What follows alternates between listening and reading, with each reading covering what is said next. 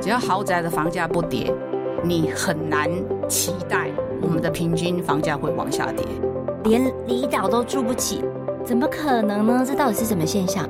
未来的两三年的房市，它还是会逐渐的步入超涨期了。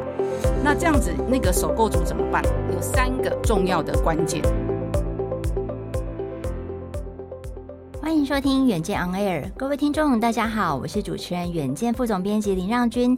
今天和我们在现场的一样是远见资深总主笔彭信珠，信珠姐好，大家好。好，上次那个呃，信珠姐帮我们聊了很精彩这个台湾风房地产的一些有趣或者荒谬的状况。那我们这一集呢，我们就来谈谈说这个呃，台湾房市就是涨翻天。那其实连离岛的这个马祖、金门的房价也非常的飙涨。那不过呢，我们现在先回到台湾本岛，我们请信珠姐帮我们谈谈这个豪宅的状况，因为豪宅状况强强棍也是一个台湾房地产疯涨的一个指标现象啊。为什么我们要讲豪宅？因为很简单，豪宅就是指标。嗯，只要豪宅的房价不跌。你很难期待我们的平均房价会往下跌，哦，那个概念就是这样子。那你看看哦，去年你看我们多可怕。那个我们以台北市十二个行政区来讲，九个区有豪宅的交易，嗯，然后呢，总共的这个成交价其实已经可以盖一栋一零一大楼。哦，天哪，那是多少啊？呃，六百二十九亿。那为什么会豪宅还是这么热？就是我讲的那件事，钱太多了，所以你很难想象台湾有钱人到底有多少，到底口袋有多深啊。我就开始在想，我就开始在想，说我真的是穷人。我们那是贫穷限制我们的想象，我们想象不出人家到底有多有钱。那你想想看哦，你只要看一件事就好，就是他没有讲啊，就是说从二零一九年七月政府推了一个投资台湾三大方案，嗯，那这个意思就是什么？就是说我鼓励你把钱汇回来，嗯嗯，但是我可能税课你少一点，到今年的十四号。它已经达到一兆六千四百亿，到今年的这个三月十四号的时候，是不是？对。然后意思就是说，这些海外的资金回流了嘛？那回流之后，当然有的要去设厂啊，有的要干嘛啊？但是你也知道，就是政府没有限制你不能够嗯投资股票呀，嗯嗯嗯，所以可能有一些人就拿去投资股票了吧？对。那投资股票赚到的钱，是不是就去买房子？啊，有有有，一定就是这样的概念。之前这个疫情期间呢，我就有那个就认识以前在比如说印尼啊、海外这一些的台商啊，这些受访者就回到台湾，然后就约聚会。结果我就问他们说：“啊，你们回到台湾到底都要干嘛？”他说：“无聊啊，因为是产房，没什么事情，就去看房子啊，是看车子啊。”确实是这样。对，为什么你知道吗？因为新冠疫情没地方去啊。对，因为没带子啊，就想说摸出来看看啊，呵啊，我的个背啊的。对，然后呢，谈到这个呃豪宅房价不仅没有下降，你也很难想象。你也提到，就是说贫穷真的限制我的想象，这是真的哈。你会觉得台湾的这个贫富悬殊越来越严峻。之前我们有报道过，就是新冠疫情之后这个两极化啊，两极化的台湾世代了哈。那个信珠姐有解析过的，租屋族跟这个豪宅客，嗯。我坦白讲哈，这一次的打炒房还有升息，嗯，受害最深的叫做租屋的租屋族就房客，嗯哼，你租金会上涨吗？我相信我的同事一定深有所感，嗯，已经有房东真的。要把那个转嫁在房客的身上。对对，前一阵子就已经爆发出这样的新闻了。嗯，就是说，他说我不管，我就是要涨价。嗯，你想想看，羊毛出在羊身上啊。所以这就是为什么，就是说打房他很为难。嗯，打房就是不小心，可能就是打到那种对弱势的族群。然后你看看他们多可怕，有人一口气可以，就是以去年的这个指标豪宅，就是九千万以上的房子哈，二十八笔都是用现金交易。现金，对，而且最高哦，五亿七千万。哦，我的天哪，五亿七千万都用现金出清哎，都是用 cash。最低呢，一亿八百万，哦，这个是最差的，就一亿八百，一亿八百万，随随便便的，就是一一亿或是五亿的现金。然后你就会跟我讲说，为什么会这样？就拿得出手哇？我说实在话哦，就是那个。一九九七那个年代，不是很多人都台商到海外去投资吗？嗯，我必须要说实在话，那一波的台商真的赚很多钱。嗯，当然有很多失败的了哈。我们也有听过所谓的什么台流啊什么之类。哦，你说那那波西进潮的时候，但是呃，事实上也有一些人。赚了不少钱，嗯，就有那个银行的人跟我讲，就是说少说都是几个亿、十个亿、几十亿以上。为什么？尤其是前一阵子中美贸易战嘛，那有一些二代他也不想接办，尤其是船产。哦，OK，所以他们就随随便便，嗯，就把大陆的工厂卖一卖，嗯嗯嗯，你能想象吗？进账四百亿。我可能做梦都想说，连一亿都没有，我怎么可能会算了？没没这概念了。所以你想想看，这些人这么多钱，他要去哪里？嗯，我讲过了嘛，他一定就是股市跟房市，因为台湾已经没有什么金融商品让他投资。所以就是这个人，就是说，他把这些现金，这些呃，就是拿去投资股票市场或者是债市什么什么的海外市场。但是他还有那么多的现金，他放哪里？房地产？没地方摆啊！经验值告诉他，有土斯有财。嗯嗯，土地好像保值。对，具有保值的功能嘛，嗯、对吧？所以他就想，就是说啊，过去数十年都是这样，那我把钱砸在土地上面或房子上面，绝对不会有错嘛。而且而且，你知道，心如姐其实是那个，比如说有钱人他们买房子是会传承的。是啊，嗯啊，我跟你讲，有的人买房子哈，不是为了传承而已，嗯，他把它当做是嗜好跟收藏品。哦，我就曾经曾经有遇过一个很有钱的人，嗯，他。就跟着某个建商，他很喜欢他的案子。那个建商只要盖一栋，他就买一间；嗯、他只要盖一栋，他就买一间。哪他就把它当做是收藏品。天哪！对啊，这些房子把它收来都要干嘛？啊，因为你讲来听点，如果他四百亿的话，他可以买几间豪宅。对，确实，他没差了嘛。而且重点是还会增值呢。啊，对啊，嗯、所以他就把买房子当做就是他收藏品。对对对。那那你想想看，大家一定会问我说，不止这些哦，尤其是二代跟三代接班之后，嗯。你想想看，他爸爸住的那个老豪宅区，年纪比较大的听众朋友一定知道，就是台北有一个那个名人巷，就是仁爱路，嗯，嗯那边有名人巷，就是里面有住很多的有钱人跟那个就是达官显要，好。但是你想想看，数十年的房子老不老，旧不旧，要换了啊？对呀，啊，嗯、啊，所以年轻人心里想，就是说这房子这么老旧了，嗯，我要去买一间新的豪宅，可以吧？嗯，啊，所以这又多出来一个新的需求，对不对？哦，所以不是只有我们有换屋潮，他们当然也有，有换屋潮的。当然啦、啊，嗯、他有他想住新的好的房子，他想要什么？他想要好的这个管理，饭店式的管理。因为早期你知道那个旧的豪宅是没有饭店式的管理，嗯，对，对，所以不是只有一般平民老百姓的住宅会有这个需求，其实豪宅也有换屋的需求啊。对那我现在要讲一件事情，我必须要帮红海南鼓鼓掌哈。嗯。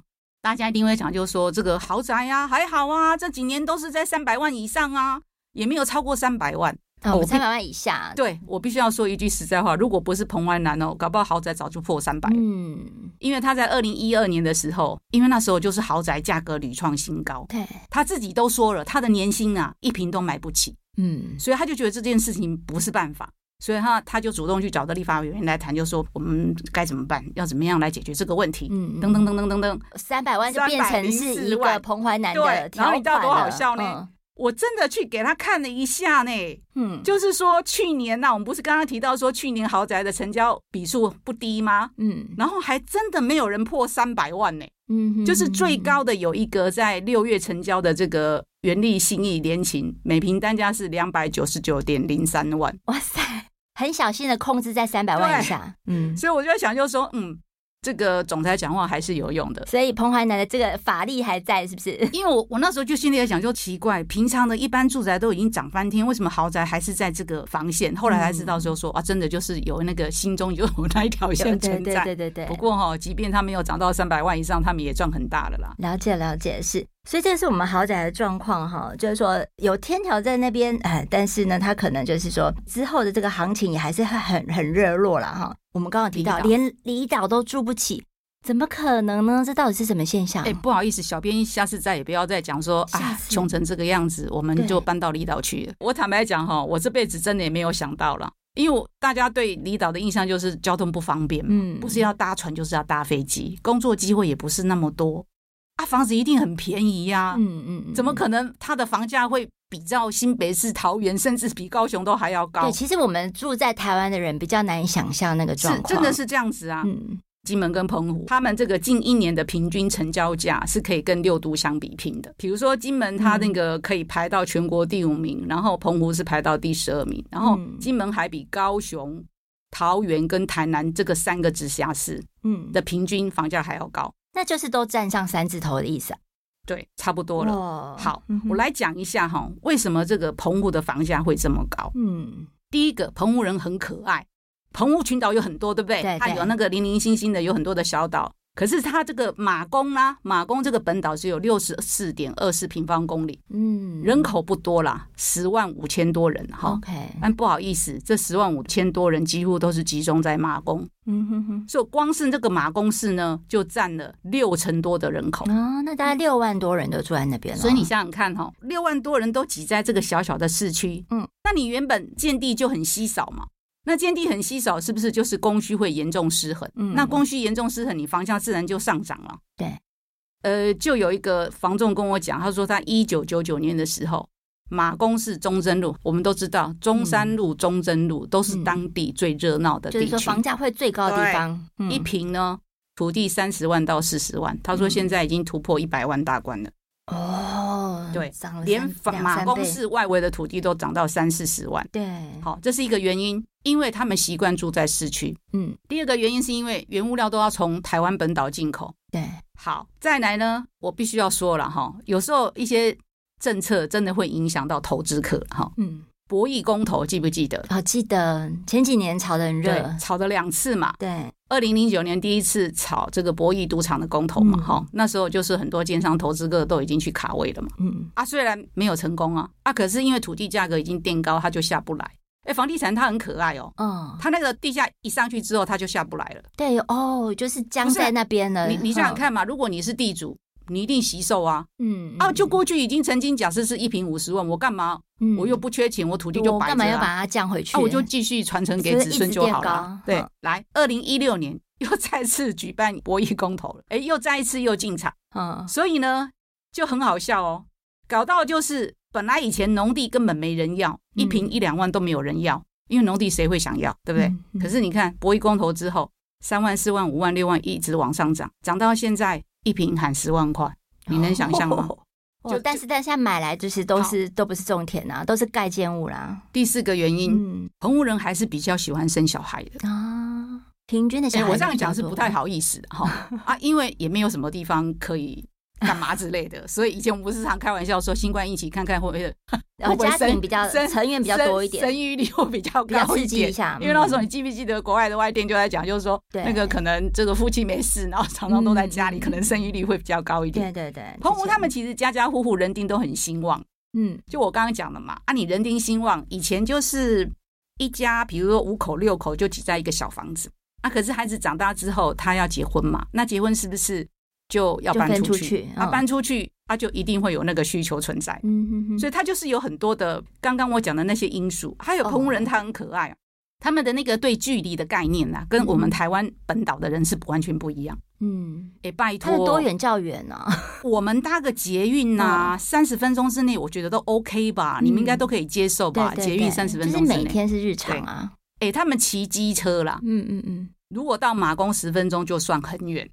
哦，所以他们那个概念就是跟我们的捷运概念一样，就是说你家离捷运几分钟就有个价格嘛，对不对？嗯嗯，五分钟一个价格，十分钟一个价格，十五分钟一个价格。他们不是，他们是以骑摩托车的时间为基准哦，就是骑摩托车的时间越短，那个价钱就越高。然后他们超级不喜欢骑车骑很久，因为十分钟内就是一个这个黄金地段的设定。对啊，所以这会变成透天处的房子不便宜。因为你比如说，距离马公市骑机车五分钟的西文、东文跟西卫里一带，好，三十二平到三十五平的三楼透天厝。因为我跟你讲，澎湖人不住公寓的，嗯嗯，中南部人也是一样啦。你去问中南部的那些那些阿桑，他们都是住透天厝啊。嗯，讲好听叫透天厝了，其实就是换厝。对呀，对啦，整排嘛。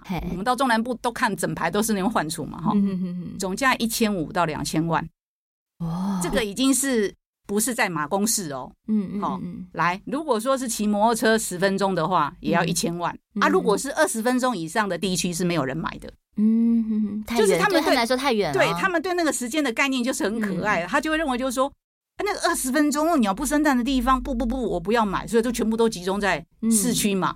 这个就是房价为什么下不来的原因。哇，那这样子一千五到两千万一个换厝，一个一个偷天厝。这个也很贵，也就是我们说的马公市，你知道装北价格现在只要三楼的房子是卖到三千万的呢。哦哦，哇，再再加上去是不是？你知道为什么吗？嗯、因为我刚刚讲过啊，马公市它本身没有土地啦，嗯，所以他就把那个老换处，就是老的那个三楼的透天处，再翻修，打掉重盖呀、啊，就可以卖三千万啊。哦、啊，所以我才跟你讲，真的很贵呢。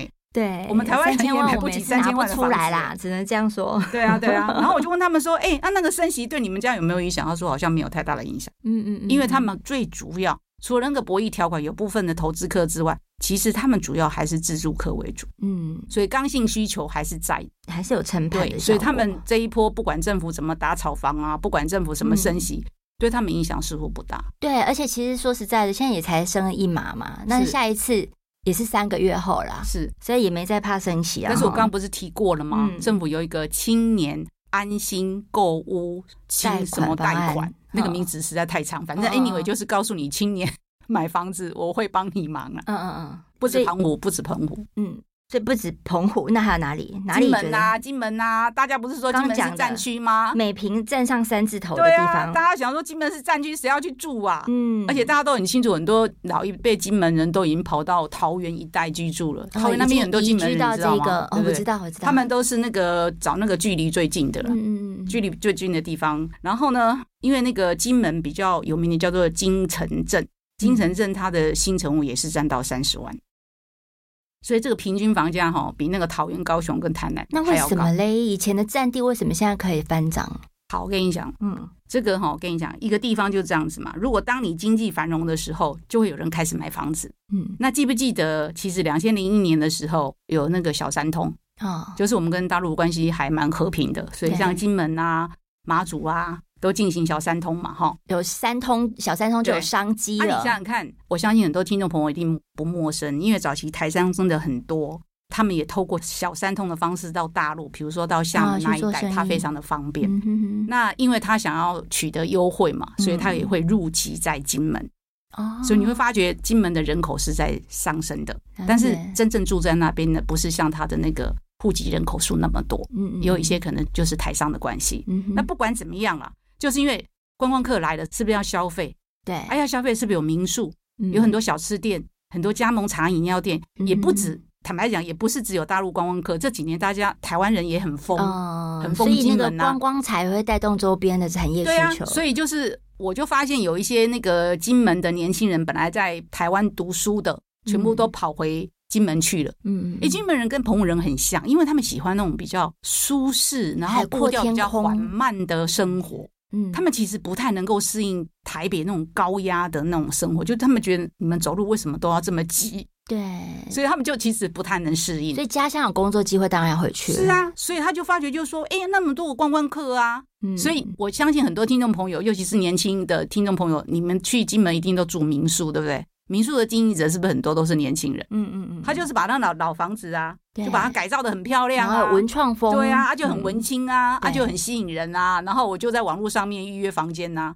就有很多这样的民宿出现。嗯嗯，他的状况也是跟那个澎湖很像。嗯，就是他本岛虽然是一百五十三平方公里了哈。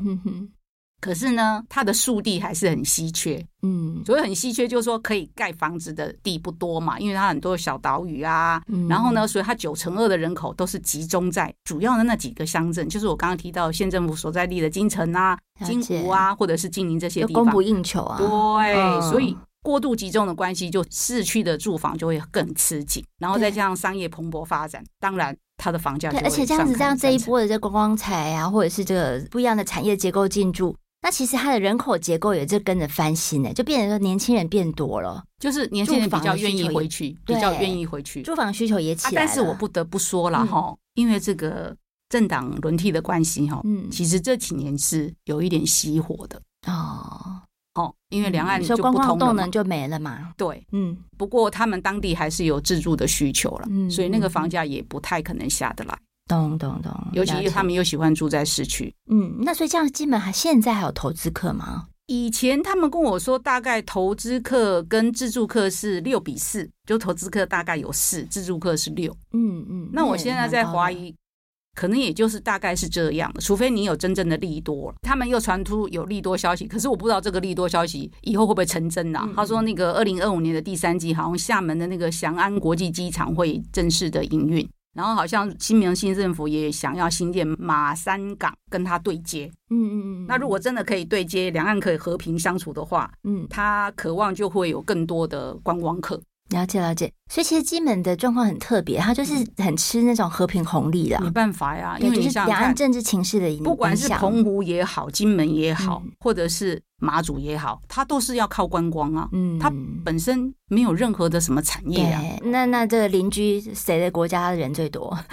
就是我们的中国大陆嘛，哈，没办法。那所以这个是这个离岛的状况，就是青如姐帮我们讲说，哦，它其实都有一些撑盘的力道在啦。嗯啊，那我摸摸鼻子回来台湾再逛一圈好了。我们到底哪个地方这个房市状况会是比较平稳的？哎，好像找不太到，因为像新闻姐帮我们就是雷达扫了一圈，其实连屏东、嘉义、花莲这些地方，马戏强强棍的哦。我就跟你说哈、哦，它完全都是外溢的效果。嗯，就钱太多嘛了，多了没地方去。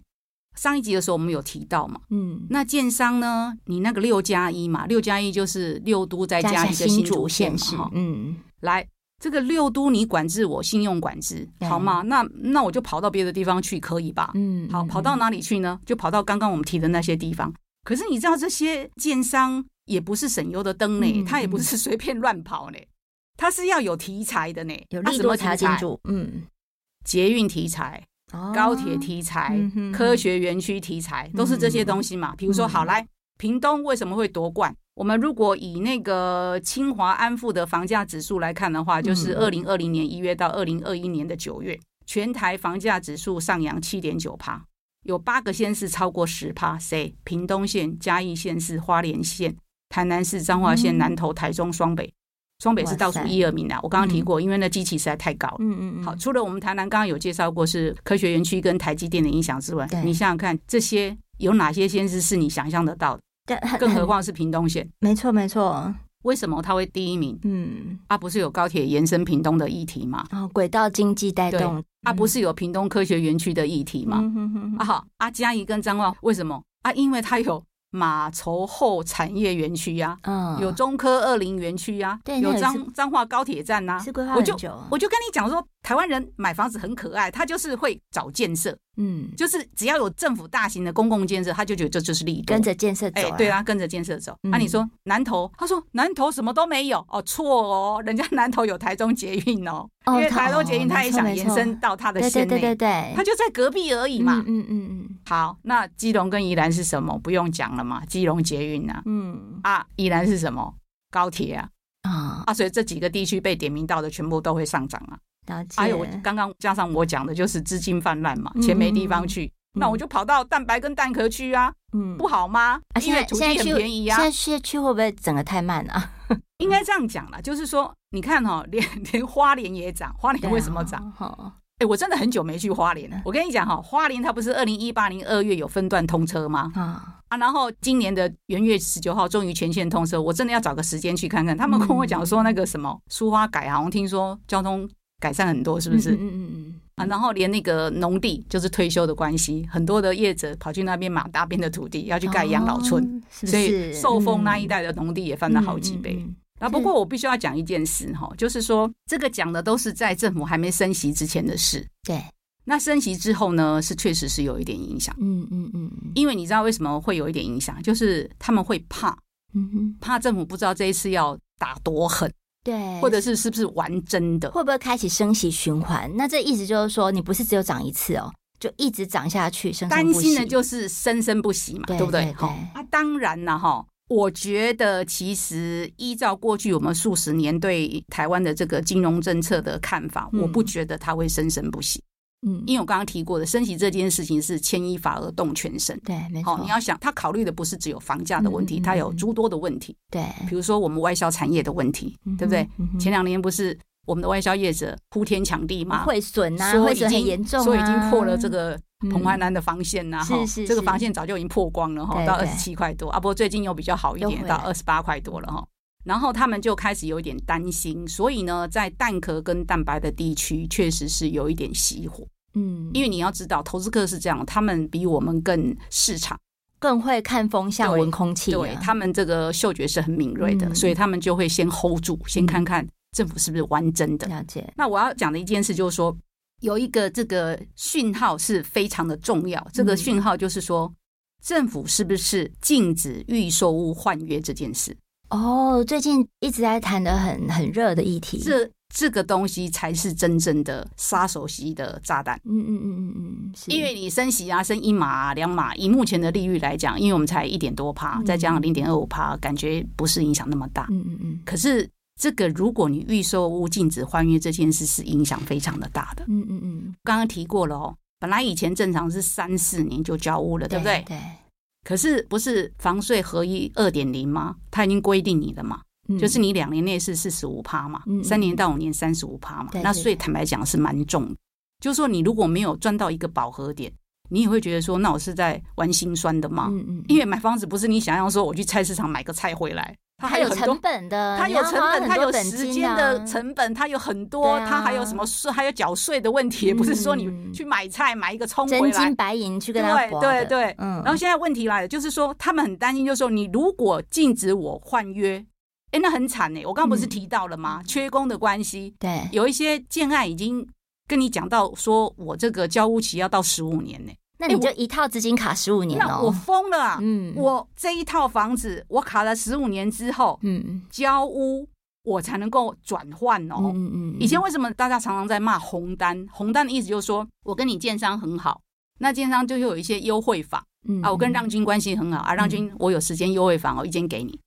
那你中途红单就跑了啊？为什么？就是说，比如说军青说啊，那我就一瓶给你赚两万吧。嗯，那你已经满足点了嘛？反正我也没有任何的成本。啊，我买个三十平，我赚六十万，嗯嗯，几乎是红单转手就又赚一波了，对，几乎就是一般这个就是社会新鲜人的年薪的了，嗯，可能还不到六十万的年薪，对，那他觉得他很好赚啊，这就是为什么这一波政府他很不高兴的地方就是红单，嗯，他严格禁止红单，嗯嗯，但是呢，建商也跟我讲，就上有政策，下有对策，嗯。啊，因为你政府没有那么多的稽核人员呐，所以政府他只能够锁定一些比较热区，比如说桃园呐、竹北啦。或某一些地区去说，嗯、去看你有没有在做这件事。嗯，那你想想看，如果现在政府是明令白纸黑字规定你预售屋不能换约，嗯嗯，这个就会影响很大。了解，换约的意思就是会遏制投资客进场。嗯嗯嗯，但是他就不能转了，因为他不是自住嘛。嗯，换约跟自住客一点关系都没有呢。嗯，你想想看哦，我本来买房子就是要住，我要住一辈子啊。嗯、我们每一个人大概一辈子也只。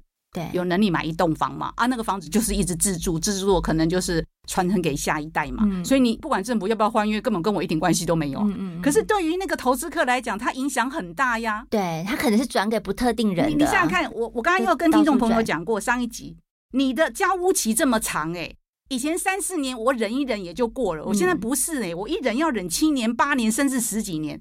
天哪，我十几年后才能够卖我的房子，就是换约的意思，就是说。你在真正交屋之后，你才可以转让哦，嗯、就可以卖出。那我那个时间成本太大了，而且谁知道七年八年后会发生什么事？嗯嗯嗯嗯，就是报酬率跟风险都高，所以其实他们现在低，然后风险高。他们现在倒不是那么担心生生不息，嗯，因为政府也不可能生生不息啦。说实在话啦，因为那升息的代价太大了。嗯嗯嗯，他们真正注意的是这件事。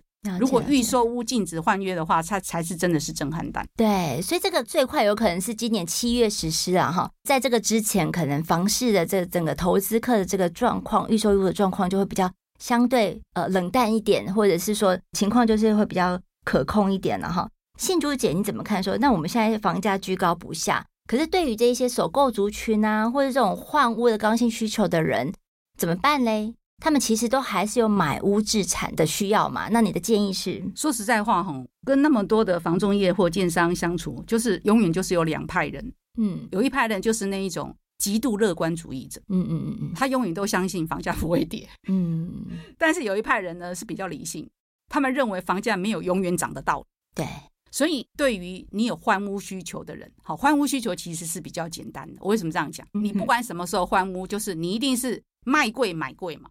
就是说，现在如果是高价的话，你卖也是会高价，嗯、你买房也是高价。嗯，如果现在便宜的话，卖便宜，买也是便宜嘛。对，所以对换屋族来讲是影响比较不会那么大。嗯，那其实真正影响的是首购嘛，因为你第一次首购。那我必须要这样讲哦，就是说未来的两三年的房市，它还是会逐渐的步入超涨期啦。因为我们刚刚不是分析整个的完美风暴嘛，对，那些所有的因素，嗯，短期之内不会消除，所以房价也降不下来啊。然后还有我们提到的哦。就是我们刚刚提到有新生的新一代的人，他有新的需求，不管是有钱人没钱人。我们刚刚提到有钱人二代三代，他也要住新的豪宅，旧豪宅已经没有办法满足他。你想想看，有这么多的刚性需求在那边，短期之内一定不会降嘛，哈。那这样子，那个首购族怎么办？有三个重要的关键，就是你一定要找交通建设，也就是交通便利的地方。嗯，产业发展，什么叫产业发展？就保证那个地方经济繁荣，就是题材要这个题材。第三个呢，人口红利，嗯，就是那个城市是人一直进来的，而不是一直移出的。就是说，假设有一天呢，哈，假设有一天台湾的这个房市就是反转。嗯，你的那个受伤的程度不会那么高。这三个条件加起来就是等于蛋黄区啊！啊，对，这就是我要讲的。接下来我要讲一件事，就是说，以前呢，我有跟年轻朋友分享一件事，就是说，你年轻的时候呢，就用时间换取金钱。嗯，就是说，你去买郊外哦，买郊外便宜，对，比较便宜，但是你上下班时间要比较久，对不对？对。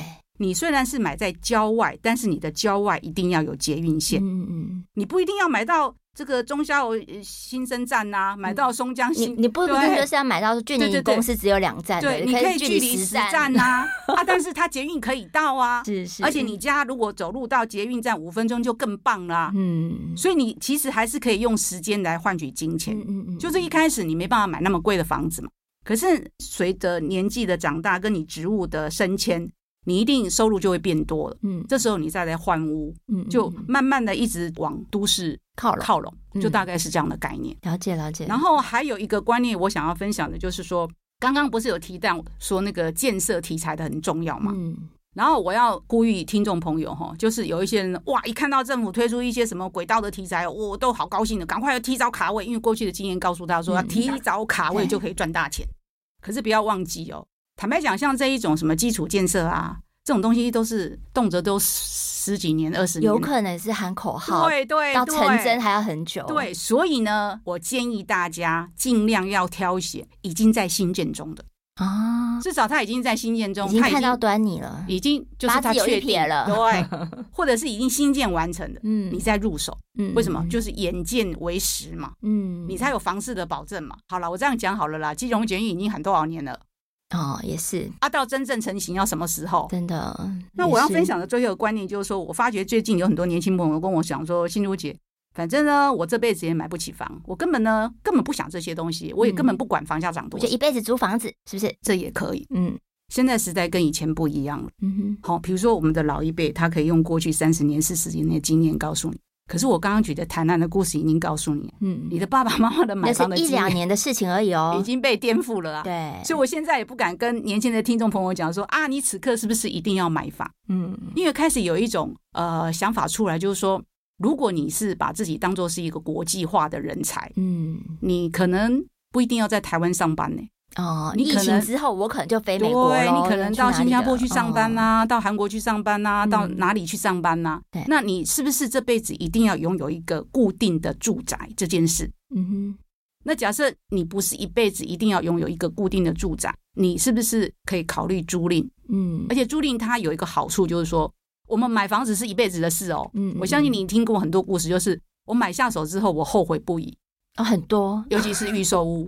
那如果是这样子的话，我觉得租屋不失是一个好方法。了解，因为你住这里不习惯，那我就换别间呗。哦，更自由是是？那如果你透过，因为现在年轻人理财的方式比我们弹性非常的多，他也可以透过理财的方式去累积他的退休金嘛。哦，那不一定要用房产，不用存房来赚租金。而且不要忘记一件事哦，嗯，我们现在很多人是不婚的。